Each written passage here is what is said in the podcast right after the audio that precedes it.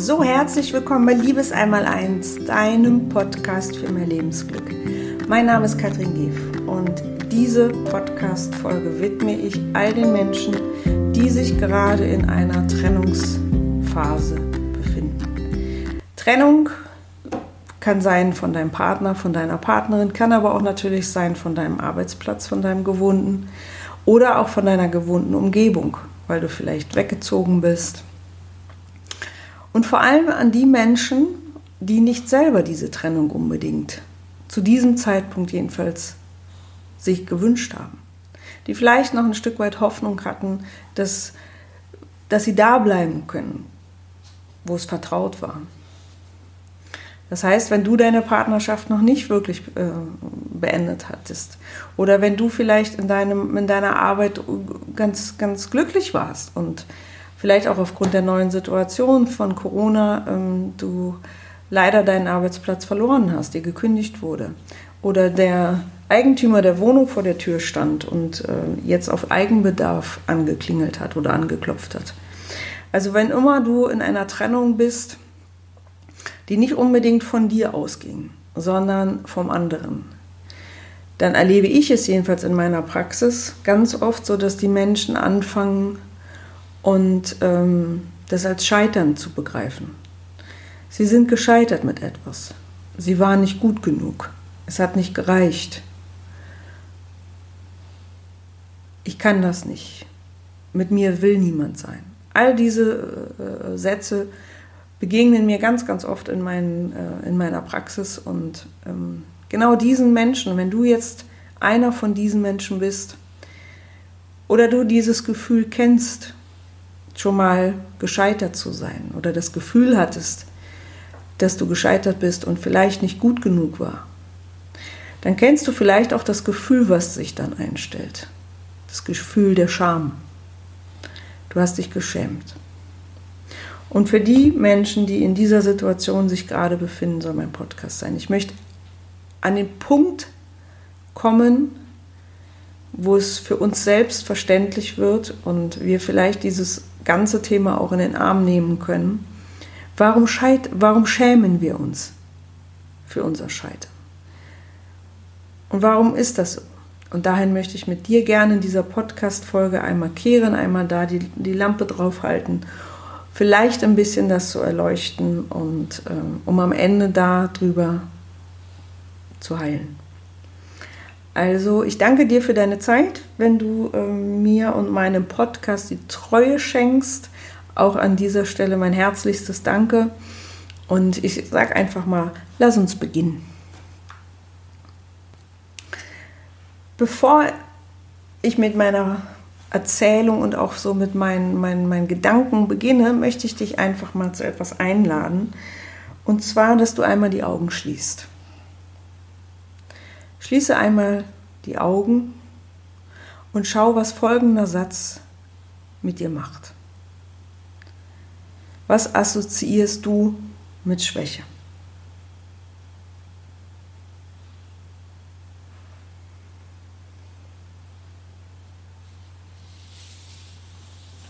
Es gibt verschiedene Arten von Schwäche. Es gibt einmal die mentale Schwäche, dann gibt es eine emotionale Schwäche, wenn ich meine Gefühle nicht im Griff habe. Dann gibt es körperliche Schwäche, dann wenn wir Gebrechen haben. Und es gibt natürlich auch schwaches Verhalten. Und bevor ich mit dir zusammen die Ursache von all dem beleuchten möchte, möchte ich dir eine ganz kleine Geschichte von mir selbst erzählen, eine Geschichte, wo ich dich mitnehme vor fünf Jahren in meinen damaligen noch vorhandenen Klinikalltag. Und ähm, es war einer der für mich tiefsten Momente des Scheiterns oder des Erkennens, ich bin gescheitert. Und auch einer der tiefsten Momente, wo ich unendliche Scham empfunden habe.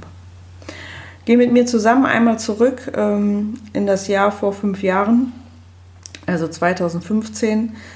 Und ähm, in Köln, ich lebe ja in Köln, war gerade die Karnevalszeit und es war Weiberfastnacht. Und ich hatte Dienst in der Notaufnahme und ähm, Wenn du nicht aus Köln kommst, dann erkläre ich dir ganz kurz, was an Weiberfastnacht in Köln los ist. Alle Menschen sind maskiert, alle Menschen sind verkleidet in irgendeiner Art und Weise. Jeder hat irgendein Hütchen auf oder hat irgendein Herzchen auf der Backe oder irgendein Dom leuchtet. Also ähm, morgens in der Bahn sind alle verkleidet, die Bäckerfrauen überall im Supermarkt. Also es gibt kaum jemanden, der nicht irgendwo ein Hütchen auf hat oder irgendwo ein rot-weiß gestreiftes Shirt trägt alle sind maskiert. Und alle sind auch irgendwie in einer Feierlaune. Also die Frequenz ist schon ziemlich überdreht. Und ähm, überall wird laut Musik gehört, Kirsche Lieder überall. Und es ist einfach Feierlaune. Ne? Das ist der Donnerstag, bevor in Köln die ganze Karnevalszeit auf Hochtouren läuft, bevor Rosenmontag ist. Und am Aschermittwoch ist dann alles vorbei. Ich hatte also, wie gesagt, Dienst an diesem Weiberfastnacht vor fünf Jahren und hatte mich so ein ganz bisschen als Clown verkleidet. Ich hatte so ein Hütchen auf und so eine ganz bunte Fliege um und hatte mir so ein bisschen was auch ins Gesicht gemalt und eine rote Nase auf. So. Und an diesem Weiberfastnacht, Donnerstag, ähm, es war noch ein früher Vormittag, ähm, brachte der Kollege mit dem Notarzt einen jungen Mann mit akuter Luftnot. Und dem ging es richtig, richtig schlecht schon, als er kam. Und ähm, während meine Kollegin und ich ihn in Empfang nahmen, nahm er so meinen Arm und hatte wirklich so richtige Todesangst in seinen Augen. Ich äh, kriege keine Luft, ich kriege keine Luft. Und ähm, war richtig panisch und, und äh, dem ging es richtig, richtig schlecht. Und als wir ihn in diesen Behandlungsraum schoben, kollabierte er und wurde reanimationspflichtig. Und ja, wir haben diesen Mann dann über drei Stunden reanimiert. Und es gab zwei Situationen während dieser Reanimation, die ich schon ganz, ganz furchtbar fand. Zum einen habe ich mich unendlich unwohl gefühlt in meiner Clownsmaskerade. Während ein, ein junger Mann äh, wirklich auch um sein Leben kämpfte, stand ich und auch andere Kollegen verkleidet irgendwo äh, an, seine, an seine Trage und haben versucht, ihn äh, ja, das Leben zu retten. Und das andere, und das war für mich viel, viel schlimmer, war, dass zwei Kollegen von der Intensivstation sich über irgendwelche Nacktbilder bei Facebook unterhielten von einer, irgendeiner Kollegin und ähm, so ihren Spaß hatten, während dieser junge Mann starb. Und ja, dieser Mann ist verstorben. Ähm, wir haben ihn also nicht wieder zurückholen können. Er war 43 Jahre. Und es, wie gesagt, es waren diese zwei Sachen. Und ich weiß noch, wie ich aus diesem Handlungszimmer rausging und vor der Tür die Ehefrau und die Mutter standen. Und ich mich wirklich abgrundtief ge geschämt habe dafür, dass ich ähm, ihnen begegnen musste als Clown das war schon, also es war sowieso schon emotional und auch physisch unendlich schmerzhaft, diesen jungen Mann gehen lassen zu müssen und ähm, dann noch die Angehörigen, die unendliches Leid erlebten, als Clown gegenüberzustehen. Ähm, das war ganz furchtbar. Also da habe ich mich wirklich auch geschämt und habe ja auch an diesem Tag beschlossen, dass ich die Klinik verlasse. Es war schon ganz lange tief in mir drin, dieses, dieser Impuls, dass meine Zeit vorbei ist, dass ich ähm, auf einem anderen Bereich Menschenleben retten will. Und ähm, ich habe 20 Jahre in der Kardiologie gearbeitet. Ähm, ich wollte Herzen heilen, bevor sie schwer krank sind. Und das war ja auch dann der Beginn meiner Selbstständigkeit. An diesem Tag, das war mein letzter Arbeitstag, habe ich rigoros gekündigt. Ich habe gesagt, ich kann nicht mehr, ich kann das hier alles nicht mehr mit mir und meinem Gewissen äh, länger machen. Und das war die eine Entscheidung. Die andere aber, und die hat drei Jahre gedauert, glaube ich, so in etwa, bis ich mir das verziehen habe, war, dass ich diesen zwei Kollegen, die sich so abfällig dabei äh, verhalten haben, ähm, dass ich nichts gesagt habe dass ich nicht den Mut äh, hatte, ihnen zu sagen, dass sie bitte das zu unterlassen haben, weil ich das als respektlos diesem sterbenden Mann gegenüber empfinde. sondern ich habe nichts gesagt. Und ich habe jahrelang immer wieder das Gesicht dieses Mannes gesehen, wie er so an, meiner, an meinem Arm sich festhielt, ähm, weil er wirklich richtige Todesangst schon hatte. Und ähm, ja, das habe ich lange, lange, lange mir nicht verziehen. Und ich habe an diesem Tag einer meiner tiefsten Abgründe kennengelernt, nämlich, dass ich nicht für meine Werte einstehe und dass ich nicht immer meiner tiefsten Überzeugung treu bleibe. Und an dieser Stelle frage ich dich, wie oft hast du schon nicht deiner eigenen wirklichen Werte, warst nicht deiner eigenen äh, Werte treu und wie oft hast du eben nicht das gemacht, was du eigentlich weißt, dass es deine tiefste Überzeugung ist. Und Jetzt möchte ich auf dieses Thema wieder zurückkommen, worum es eigentlich mir geht. In dem damaligen Zeitpunkt oder zu dem damaligen Zeitpunkt habe ich erkannt, dass ich eben in vielen Bereichen meines Lebens doch sehr schwach bin. Und für diese Schwäche habe ich mich unglaublich geschämt. Dennoch gab es auch äh, in mir den anderen Teil, dass ich Menschen, die vielleicht für mich, wenn ich mich in einer sicheren Atmosphäre gefühlt habe, denen ich mit Verachtung begegnete. Zum Beispiel war bei mir ein ganz großer Trägerpunkt, wenn ich Menschen gesehen habe, die als Penner irgendwo obdachlos rumsitzen und betteln oder gammeln oder was auch immer, Alkohol trinken. Das hat mich jahrelang richtig getriggert, weil ich die so mit Verachtung gesehen habe, ähm, dass die ihr Leben nicht auf die Reihe kriegen. Und nun in dieser Zeit, wo ich damals da äh, ganz bewusst auch hingucken wollte, dass ja auch ich dieses Scheitern kenne und dass auch ich immer wieder Situationen habe, wo ich eben nicht die Kontrolle über mein Leben habe und über das, was ich zutiefst auch fühle, als ein Wert, von dem ich auch zutiefst überzeugt bin und dennoch schaffe ich es nicht. Und in dieser Zeit bin ich dem, aus dem auf den Grund gegangen. Warum schäme ich mich dafür? Woher kommt denn diese Scham? Und Scham und Verachtung ist im Grunde dasselbe. Fühlen wir uns einigermaßen safe, begegnen wir einem anderen Menschen oft in Verachtung. Fühlen wir uns selbst unsicher, gehen wir in die Scham. Aber dem Ganzen liegt zugrunde, dass wir unser Scheitern fühlen.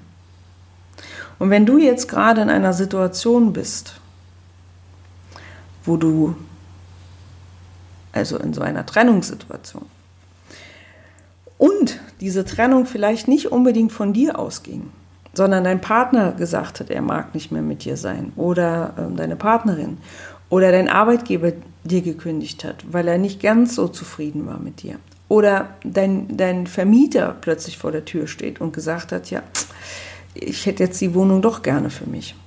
Also wenn, wenn, wenn diese Trennung, die du da gerade erlebst, von außen kam, von etwas von außen. Aber oder genauso gut geht das, wenn du, und da gibt es bestimmt Situationen, die du kennst, wo du dich selber auch geschämt hast, wo du dein eigenes Scheitern erkannt hast. Und warum schämen wir uns so sehr für uns? Warum schämen sich Frauen dafür, wenn sie eine Speckrolle haben? Warum schämen sich Menschen dafür, wenn sie dieses oder jenes nicht können? Und wir leben ja in einer Gesellschaft oder in einem System, wo wir einen unglaublichen Leistungs- und Wachstumswahn geschaffen haben. Und gerade so in dieser spirituell äh, äh, Persönlichkeitsentwicklungsszene sehe ich das ganz, ganz oft bei Menschen, dass die wirklich an so einem Wachstumswahn, ich sage es jetzt mal wirklich, äh, leiden. Dass sie ständig diese Selbstoptimierung vorantreiben und immer besser werden wollen, noch erfolgreicher, noch noch ähm, autarker in, in, in, ihren Emotionen gegenüber anderen Mitmenschen und gegenüber ähm, nur mal Dingen, die im Leben passieren. Und ganz oft habe ich so das Gefühl, dass die sich wie wegdösen in dieser Meditationsblase, um die Kontrolle über ihr Leben zu behalten. Und warum ist das so? Warum machen wir das? Warum wollen wir über alles die Kontrolle haben? Und da möchte ich dich einfach mal bitten, ganz kurz mit mir in ein Bild zu gehen. Wenn du jetzt nicht unbedingt so aus dieser spirituellen Ecke kommst, dann mag das ein oder andere, was ich hier so erzähle, für dich ein bisschen spooky klingen. Ähm, es mir nicht krumm. Manchmal muss ich diese Worte benutzen, die ich auch finde sehr, sehr belastet sind und auch meistens einen Touch von Überlegenheit kriegen. Ich nehme die dennoch, weil manchmal wirklich diese Worte helfen, um dieses ganze Bild zu kreieren. Was ich in dieser Zeit, wo ich, wo ich mich schmerzhaft mit meinem eigenen Scheitern auseinandersetzen musste, und es gibt ja so viele Situationen, wo, wo ich das Gefühl habe, dass ich nicht gut genug war und, und, und dass ich da einfach versagt habe oder dass ich das irgendwie, mein Gott, wie viele Situationen gab es in der Klinik, wo ich mir Vorwürfe gemacht habe, dass ich da vielleicht nicht richtig gehandelt habe oder nicht, nicht gut genug. Oder so.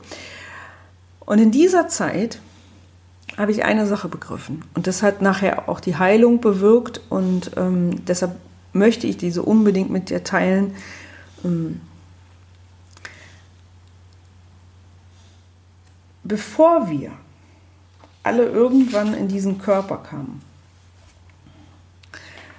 waren wir alle irgendwann mal reines Licht. In dieses Bild möchte ich dich einfach mal hin so mitnehmen. Wir alle sind reines Licht. Und um auf dieser dualen Welt leben zu können, brauchten wir alle diesen Körper. Die Buddhisten sagen auch, wir, wir mussten inkarnieren in einen menschlichen Körper. Wir sollen als Seele, und das meinte ich mit diesem spirituellen Wollen, unsere Seele will eine menschliche Erfahrung machen und deshalb braucht sie diesen Körper. Und das heißt, wir sind alle dieses, diese Seele, diese, dieses Licht, nimm, was du möchtest. Da gibt es tausend Begriffe, wähl den, der für dich auch stimmt. Für mich ist Seele und, und so dieses Licht und so, das passt für mich schon am ehesten. Damit habe ich es jedenfalls begriffen. Und um nun auf dieser Welt menschliche Erfahrung machen zu können, habe ich mir quasi wie diesen Körper geschaffen und ähm, was passierte jetzt? Am Anfang, wenn wir alle nur ganz kleine Kinder sind, spüren wir relativ schnell, dass dieser Körper verletzbar ist. Dass wir, und dass dieser Körper schwach ist. Kriegen wir am Anfang keine Nahrung, haben wir keine Chance, dieses Leben in diesem Körper weiterzuführen. Und das spüren wir als kleine Babys schon ganz, ganz schnell. Das heißt, unser Körper ist unglaublich verletzbar. Unglaublich schwach. Und egal wie viel du dir äh, an gute Ernährung antust, egal wie oft du ins Fitnesscenter laufst, egal wie sehr du dich auch um deine physische äh, Vitalität bemühst, am Ende wissen wir alle, dass dieser Körper unglaublich verletzbar ist. Und es genügt eine kleine Krebszelle und du hast es kaum noch in der Hand. Es fällt ein Dachziegel vom, irgendwo vom, vom, vom Dach und dein Körper ist verletzt. Es fährt dir jemand im Auto in dein Auto und du bist verletzt. Was auch immer. Jeder von uns spürt, dass dieser Körper unglaublich verletzbar ist. Das alleine würde aber noch nicht begründen, warum wir mit Schwäche so unglaublich ähm, Schwierigkeiten haben und eben in so eine Scham gehen und, und auch teilweise in so eine ganz große Verachtung. Warum also haben wir das? Warum haben wir ein Riesenproblem damit anzuerkennen, dass wir schwach sind?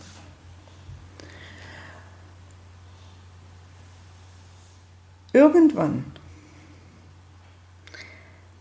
fängt das Licht an, also, oder ich sag's mal anders, weil das Licht, was wir alle anfänglich waren, im Laufe der Zeit vergisst, was es ist, nämlich Licht, und anfängt zu glauben, ich bin das, dieser Körper. Plötzlich bin ich ein Ich. Ein kleiner, verletzbarer Klumpen Fleisch in einem riesigen Universum. Ich bin getrennt von allen anderen und potenziell ständig in Gefahr. Und das ist die Geburt der Angst vor Schwäche.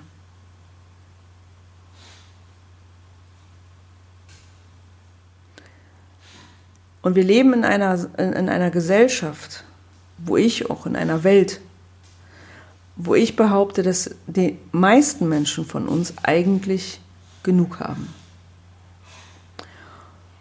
Und doch wollen wir immer mehr. Und schon lange sagen weise Menschen, dass das mit dem Konsum aufhören muss. Dass das mit der Selbstoptimierung, mit dem Wahn dahinter aufhören muss. Also warum können wir uns nicht anerkennen als der Schwache? Weil wir angefangen haben zu vergessen, wer wir wirklich sind und uns identifiziert haben mit unserem verletzbaren Körper. Und weil damit einher diese unendliche Angst vor Verlust, vor, ja, eigentlich am dramatischsten ist ja dieses Gefühl von Verlust, von was habe ich dann noch, wenn ich das verliere? Was bleibt dann noch? Und weil wir das so physisch so extrem empfinden, gerade in einer Situation, wo wir äh, uns in einer Trennung befinden,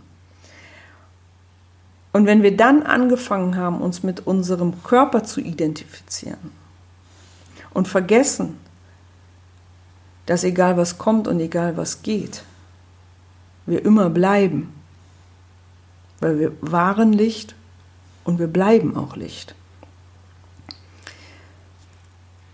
Dann fangen wir an, Angst davor zu haben. Dann fangen wir an, uns zu schämen. Wir wollen nämlich nicht dieser verletzbare Körper sein.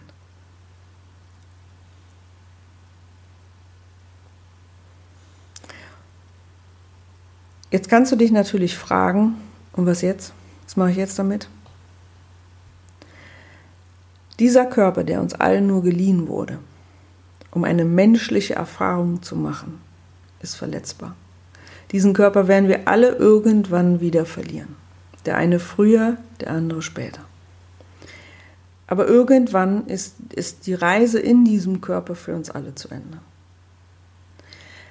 Wenn du also verstehst, dass alles das, was kommt, auch wieder geht,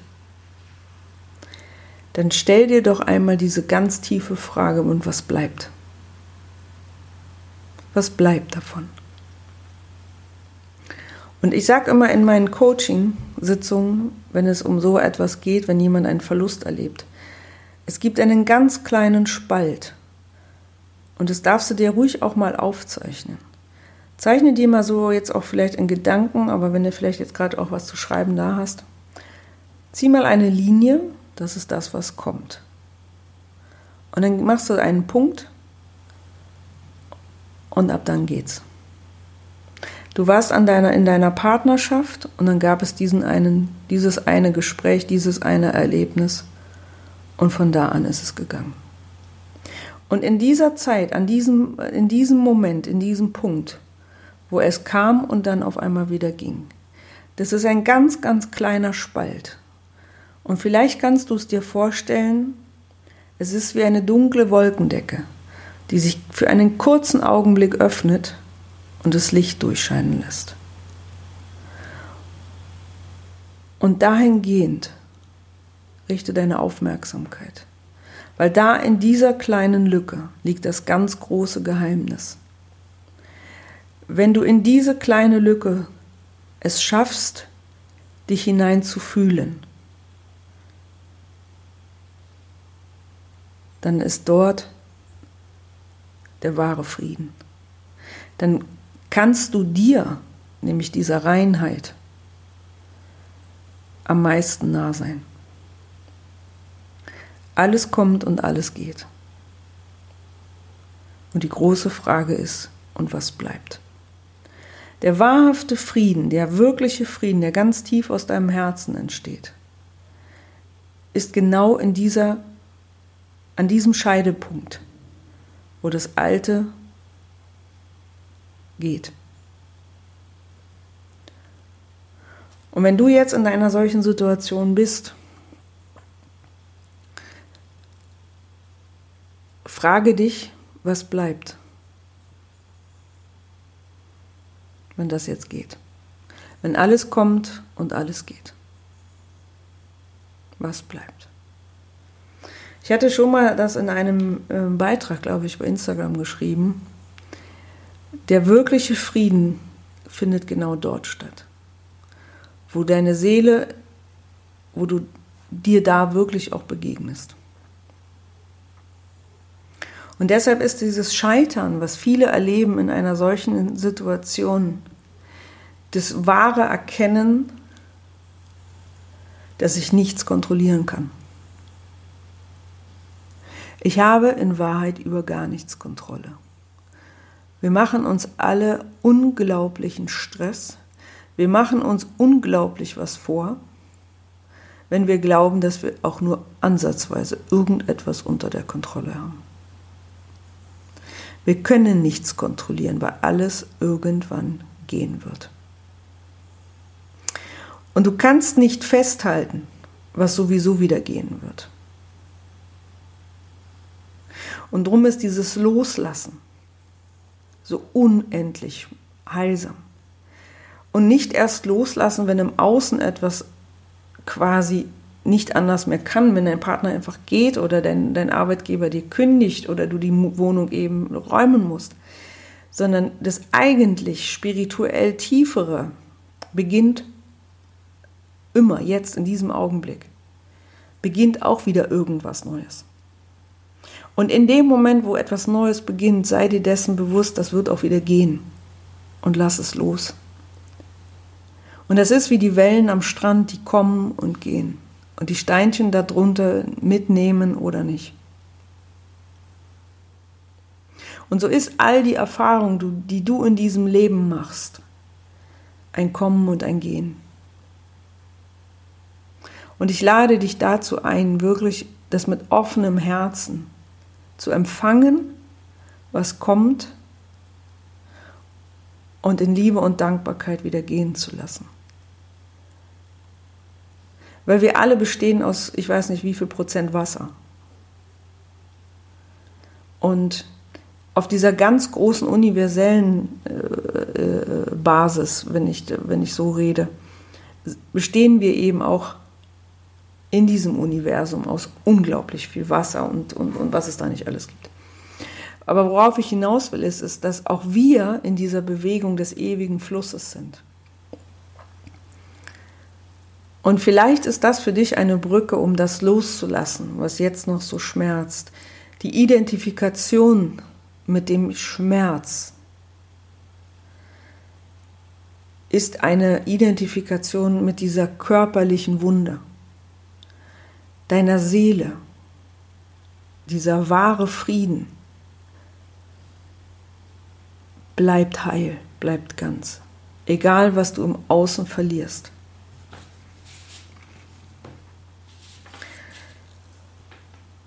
Ja, meine Lieben, ich hoffe, dass diese kurzen Impulse euch ein kleines bisschen Licht in diese Dunkelheit bringen und seid ihr gewiss, es muss auch die Schattenseiten geben. Sie beinhalten mindestens einen gleich großen äh, Schatz wie die Lichtmomente. Licht und Schatten sind, die bedingen sich. Ich hatte es ja eben schon mal erwähnt. Wir können nicht in ausschließlichem Licht leben.